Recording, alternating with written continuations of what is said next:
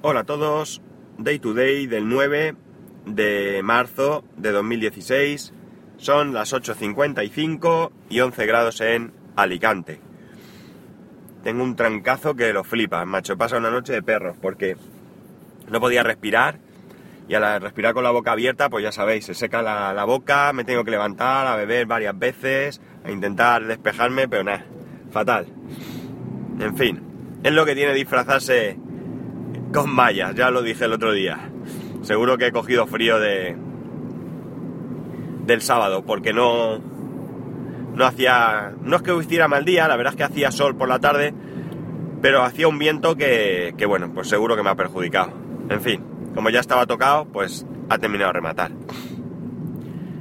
Deseando que se me pase, porque estoy, ya digo, no, me, no tengo ganas de nada.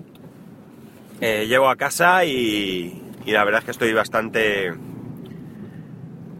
bastante chungo y nada, no, no me siento a hacer nada y mira que tengo cosas que hacer, pero... Pero no, no puedo. A ver si se me pasa. Según McAfee, eh, serían capaces de, de acceder a los datos de cualquier iPhone, creo que dicen en 20 minutos o algo así. A mí esto, volvemos a ver, siempre me sorprende y mucho. Y me sorprende mucho por una razón muy sencilla. Es decir, de verdad, de verdad, eh, McAfee puede hacerlo y el FBI no. A mí esto me, cuanto menos, me siembra dudas, ¿no? Porque además, eh, si esto fuese cierto, desde luego Apple iba a quedar bastante, bastante mal ante todo el mundo, porque precisamente en lo que se basa todo esto eh, es en la seguridad, supuesta seguridad, que tienen los dispositivos iOS. Si es cierto que McAfee puede acceder en 20 minutos, pues desde luego todo lo que nos está contando Apple hasta ahora sería una auténtica falacia, una falsedad donde las haya, porque dudo mucho que McAfee sea capaz de hacerlo y Apple no sepa que se puede hacer. Además, han explicado cómo lo hacen. Desmontan el teléfono, acceden a una parte, sacan no sé qué datos, con esos datos sacan no sé qué, y bueno, por lo visto, como digo, perdón, es bastante, bastante sencillo, según ellos, hacer esto. Eh, tendremos que esperar a ver qué pasa, porque claro, en el artículo que he leído, una de las cosas que dice es que si fuera cierto y el FBI acudiese a McAfee para que eh, sacase los datos del famoso iPhone, pues a lo mejor tampoco iban a publicarlo. Pero no sé a qué acuerdo llegarían, porque a McAfee le interesa mucho salir diciendo que son capaces. No ya porque, porque sean eh, capaces de hacerlo en sí mismos, sino porque em, evidentemente el nombre McAfee pues estaría en boca de todo el mundo y eso a ellos pues le da una publicidad gratuita que eh, pues les va a permitir vender sus productos porque incluso podrían decir que fijaos si somos buenos que somos capaces de esto pues imaginaros qué productos de seguridad podemos hacer ya que tenemos unos conocimientos que no tiene cualquiera. Esto a lo mejor no se sostendría porque enseguida podrían salir otras compañías diciendo que ellos también lo sabían, pero que, que pues apoyando a Apple o lo que sea no lo hacían. Pero en un principio les daría una notoriedad como ya mismo se lo está dando porque yo mismo aquí estoy hablando de McAfee. Cuando a mí McAfee ni me va ni me viene porque yo no utilizo ningún antivirus. De hecho, no sé si McAfee tiene antivirus para, para, para Mac yo no utilizo antivirus, porque sigo convencido que los virus no son un problema en el Mac. Es el malware, el malware sí que, sí que entiendo que, hay, que es un problema, pero los virus en principio a mí no me, no me preocupan.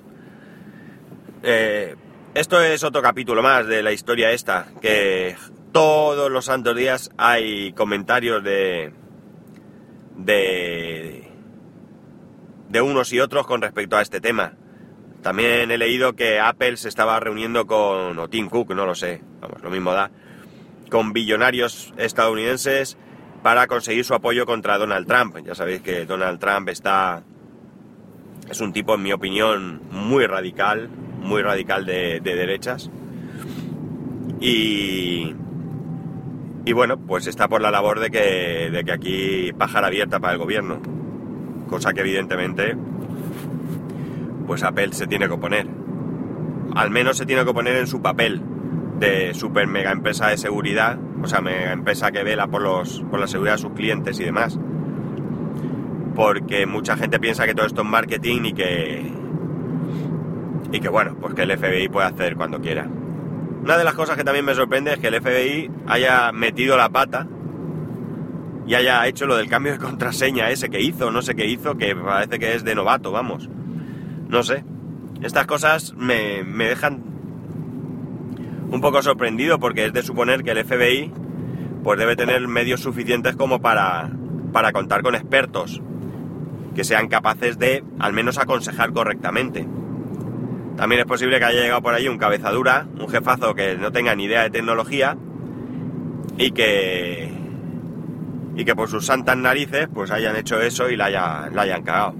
Este tipo creo que deberían de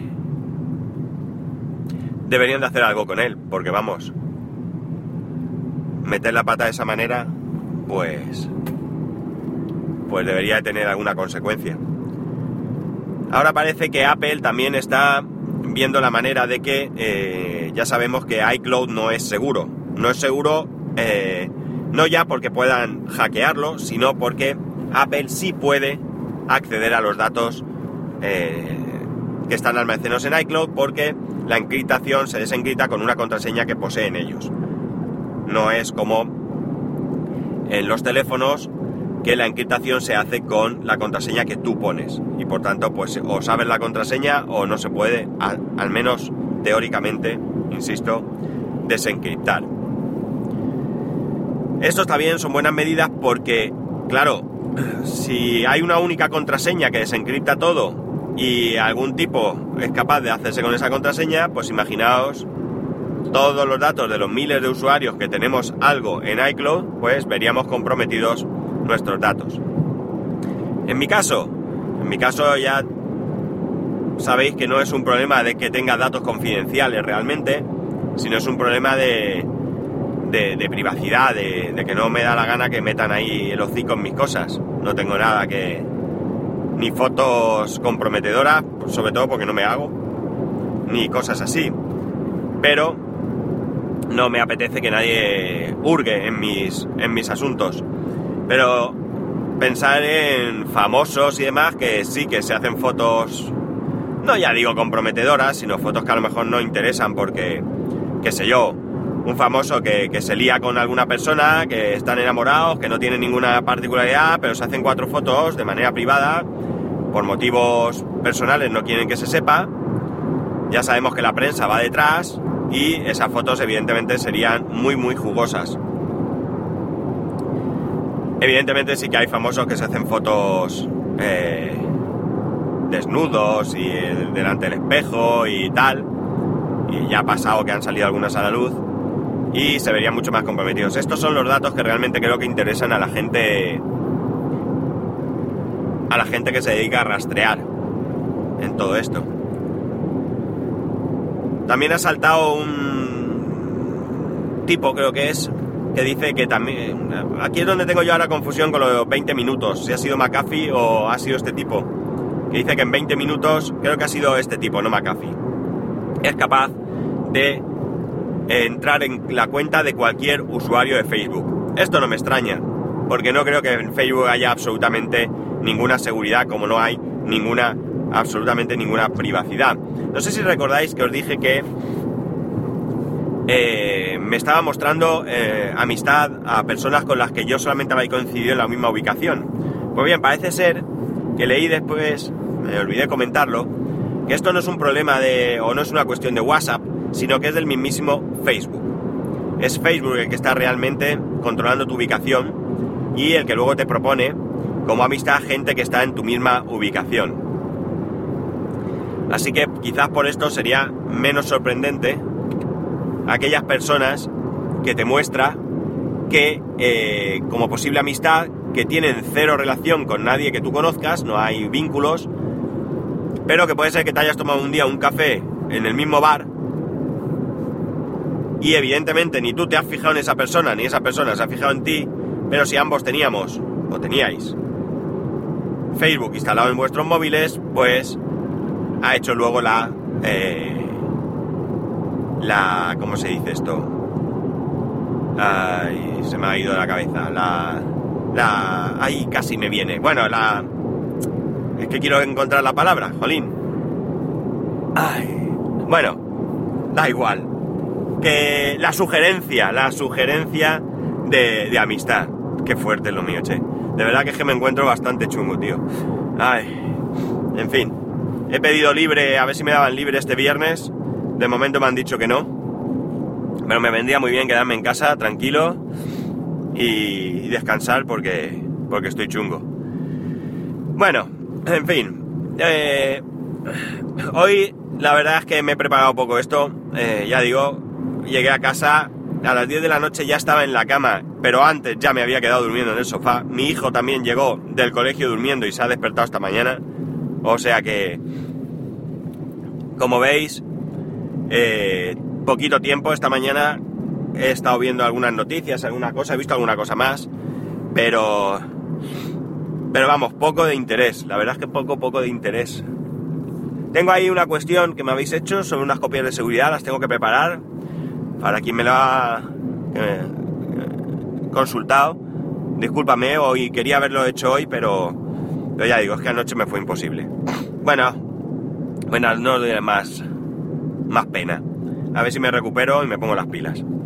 Ya sabéis, para poneros en contacto conmigo, Twitter y Telegram arroba spascual y correo electrónico, pues donde queráis, daytoday arroba spascual o spascual.es. No, daytoday arroba spascual.es o spascual.es. Estoy fatal. Un saludo y hasta mañana.